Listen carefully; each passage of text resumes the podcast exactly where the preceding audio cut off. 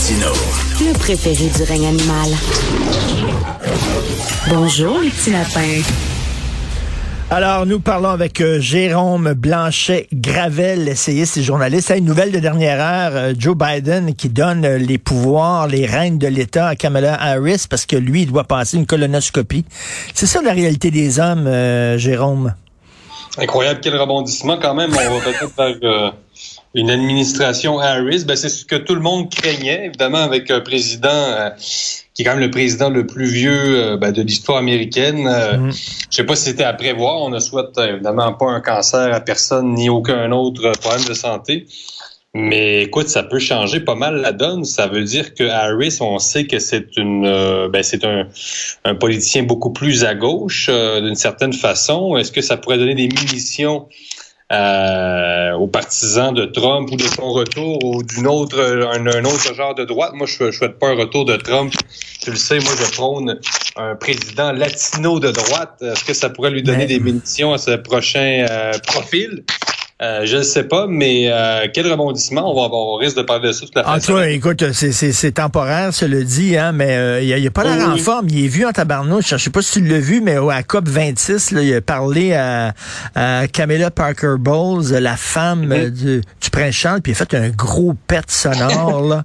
oui, c'est ouais, ça, mentionné. Je me suis dit, est-ce que je, est-ce que je dis ça en ondes? Ben, Richard, t'as pas de problème avec ça. ah ouais, non, non, elle fait un super gros pays. Il s'est endormi dans, une, euh, dans, un disco. En tout cas, il y a un Pépère, Pépère Biden, là, il est pas fringant, fringant. Écoute, je pense, Jérôme, on peut le dire, je crois, officiellement, le Canada est le pays le plus woke au monde. On peut-tu le dire, là?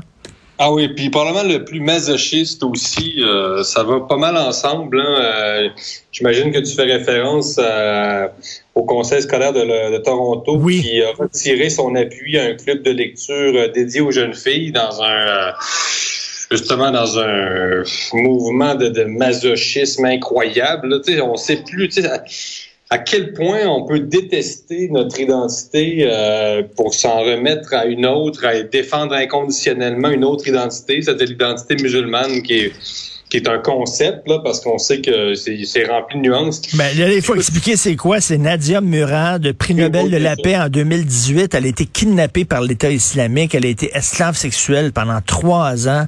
Elle a mhm. réussi à s'en sortir. Elle devait parler aux jeunes filles et on a, on a dit non parce que ses propos sont islamophobes. Tabarnouche, la fille a été kidnappée par l'État islamique. Oui, puis j'invite les gens qui veulent pas nécessairement se procurer son livre, mais qui est à lire aussi, euh, juste se renseigner un peu sur son parcours. Là. Donc, évidemment, kidnappé, violé, plusieurs tentatives pour s'échapper euh, de ses bourreaux. Une, histoire épouvantable. Le traitement qu'on a réservé à sa communauté, la minorité euh, yézidi, euh, c'est pas probablement, c'est plus que c'est scandaleux. Je veux dire, c'est des, sévices, euh, des crimes de guerre absolument épouvantables, des, des, euh, des sévices sur des femmes, etc. Donc, la, la plupart des femmes, euh, des jeunes femmes yézidis ont été réduites en esclavage sous forme sexuelle et autres.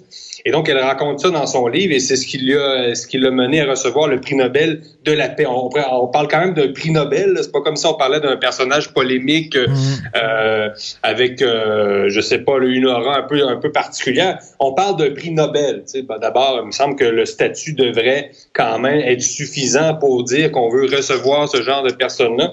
Euh, mais c'est là qu'on voit à quel point il y a une tension entre le féminisme et le multiculturalisme. On, hmm. veut bien promouvoir les droits des femmes, mais au Canada, euh, la vérité, c'est qu'on se dit très féministe, mais les droits des femmes s'arrêtent encore là où il y a, il y a le multiculturalisme. Hein. donc, euh, parce que, écoute, si c'est pas une féministe, cette femme-là, je me demande bien qu'est-ce que c'est. Non, mais franchement, là, tu sais... Euh, non, non, mais écoute, là, elle, elle luttait contre le patriarcat. Puis, Christy, s'il y a un régime qui est patriarcal, on peut s'entendre, c'est bien l'État islamique.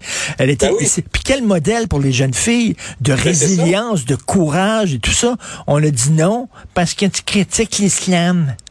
Maintenant, puis on parle de culture du viol, puis là, il y a encore un récent scandale avec une entrevue que réalisé Guy Nantel. Euh, Sophie en parle euh, aujourd'hui, je pense.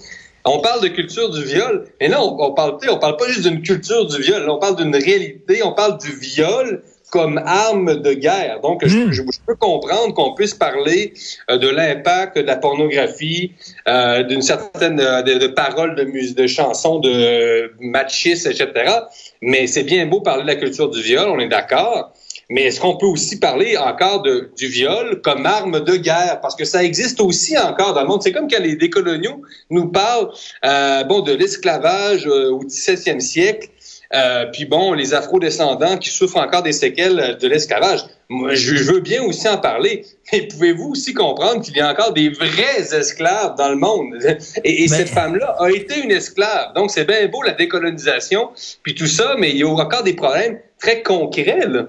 Mais nos féministes là, se foutent des autres femmes à, l'étranger. Elles s'en foutent. C'est des petites féministes bobos, bourgeoises, qui se parlent entre elles. Puis lorsqu'elles euh, parlent de culture du viol, elles vont dégoter une vieille toune de Noël des années 50, puis elles vont bien s'énerver. Pendant ce temps-là, et elles disent rien sur l'Iran, elles disent rien sur l'Arabie saoudite, elles disent rien sur des pays, sur l'État islamique, rien. Non, je le répète, c'est fondamental, mais on a oublié ça.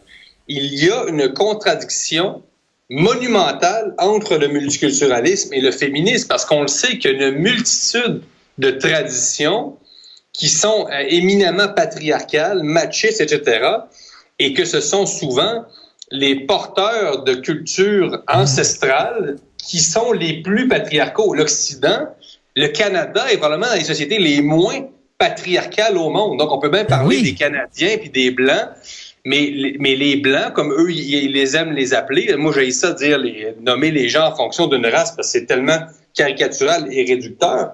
Mais les Blancs, désolé de le dire, sont probablement les plus féministes à l'échelle du monde actuellement, si vous voulez appeler les gens les blancs. Non, mais tu sais, il va quand même falloir adhérer un peu à la réalité. Là. Ça, ça, ça, ils sont complètement déconnectés. Et, euh, écoute, euh, je veux t'entendre là-dessus. Les trois ans, ça fait trois ans, les Gilets jaunes. Je sais pas, j'essaie de me faire une tête sur ce mouvement-là. En même temps, je me dis, oui, c'est des gens, les perdants de la mondialisation. C'est souvent des fermiers, des ouvriers qui disent, vous ne parlez pas suffisamment de nous. Mais de l'autre côté, Écoute, ils ont scandé des slogans antisémites épouvantables. Donc, c'est quoi ce mouvement-là exactement?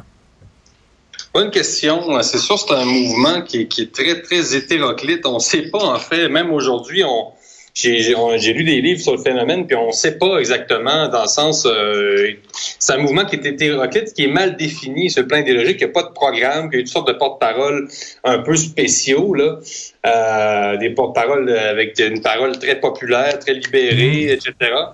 Euh, mais le troisième anniversaire des Gilets jaunes, ce que ça rappelle quand même, c'est qu'il y a vraiment un clivage économique en France hein, qui se superpose euh, au clivage sur l'immigration, au clivage sur l'identité, qui est probablement le plus présent dans les médias, surtout avec Eric Zemmour, et qui se superpose aussi au clivage euh, sanitaire. Donc, je pense qu'il y a comme trois grands hmm. clivages en Le clivage économique, représenté par les, les gilets jaunes, etc., euh, celui sur l'immigration et celui sur le, la question du passe sanitaire, etc., qui anime aussi une grande partie de la droite puis du débat. Euh, moi, ce qui m'inquiète, c'est quand même, le, on voit qu'il y a une hausse d'inflation importante euh, ben, dans tous les pays occidentaux, là, avec le, bon, les chaînes d'approvisionnement sont un peu compromises, etc. Et si un, si un vraiment une hausse du coût de la vie à prévoir en France, je pense qu'il pourrait y avoir un retour euh, des gilets jaunes sous une autre forme. Là. Donc, je, je pense pas que euh, ce mouvement-là est derrière nous, pas du tout. Et il y, a toutes sortes d'affaires dans les gilets jaunes. Hein. C'est aussi c'est la, revanche du petit peuple qui dit on n'est pas écouté. Euh, euh, Paris ne pense qu'à Paris. Vous avez complètement oublié les régions. Mais il y a un côté aussi là. C'est comme le, le français qui aime ça prendre son petit pernon en écoutant Johnny Hallyday puis tout ça. c'est un peu ça aussi là, non? Exactement, ça, c'est, j'allais dire, c'est, la France, c'est la France Johnny à l'idée. C'est la France euh, qui aime ça porter des jeans, euh, puis qui aime ça, bon, euh, des côtes de cuir, des côtes de jeans, puis peut-être un chapeau de cowboy à l'occasion, tu sais. non, mais on s'était beaucoup moqué de ça, mais ben, la, la, France des, des bofs, ce qu'ils appellent les beaux-frères, là, des, puis c'est une France qui est encore euh, qui, est très ancrée. Euh, à chaque fois qu'on va, il y, a, il y, a, un immense clivage entre Paris puis euh, ce qu'on appelle la province. à chaque fois, il y a encore une France très, très C'est une, France qui existe encore et on n'a pas à le regarder de haut. Euh, c'est des Français qui commencent à se sentir de plus en plus étrangers chez eux. Et, oui, euh, même tu, tu noteras qu'il y a même de plus en plus de Parisiens euh, peu réduits qui commencent à, à quitter Paris hein, pour toutes sortes de raisons, parce que Paris est de plus en plus associé euh, malheureusement à l'immigration, à une immigration mal contrôlée, etc. Et il y a vraiment un retour, euh, une sorte d'exode rural, une espèce de, de, refus de ce qui est devenu Paris, le Paris des élites économiques, mais aussi le, Paris de la mondialisation, euh, le Paris de la finance, etc., le Paris d'Emmanuel Macron. Hein, donc, euh, euh, il y a vraiment, puis mais ça, mais ça, ça date pas d'hier. En France, on sait à quel point Paris a tout écrasé. Là, ça, ça serait un défi, un défi français de, de ramener un peu les régions, euh, d'amener à les revaloriser. Euh, parce qu'il n'y a pas juste Paris quand même qui existe en France, c'est Lyon, Toulouse, Bordeaux, Marseille. C'est pas comme si c'était des villes mineures. Là. ça serait quand même bon Hmm. Euh, ben, c'est ça, en France, de revaloriser, je pense, les régions et peut-être que ça pourrait ramener un équilibre et que ça serait moins cassant là, entre ce Paris, euh, c'est ça, élitiste, puis la, la France, euh, ben, Johnny Hallyday. oui, la France, Johnny Hallyday. Et effectivement, il y a ça aussi dans les Gilets jaunes. Bref, c'est un, un mouvement multiforme. Donc, trois, il y a peut-être des antivax là-dedans aussi. C'est vraiment, il y, a, toutes sortes de monde. merci beaucoup, Jérôme. Écoute, passe un excellent week-end. On se reparle la semaine prochaine. Bye. À toi aussi. Merci à tous.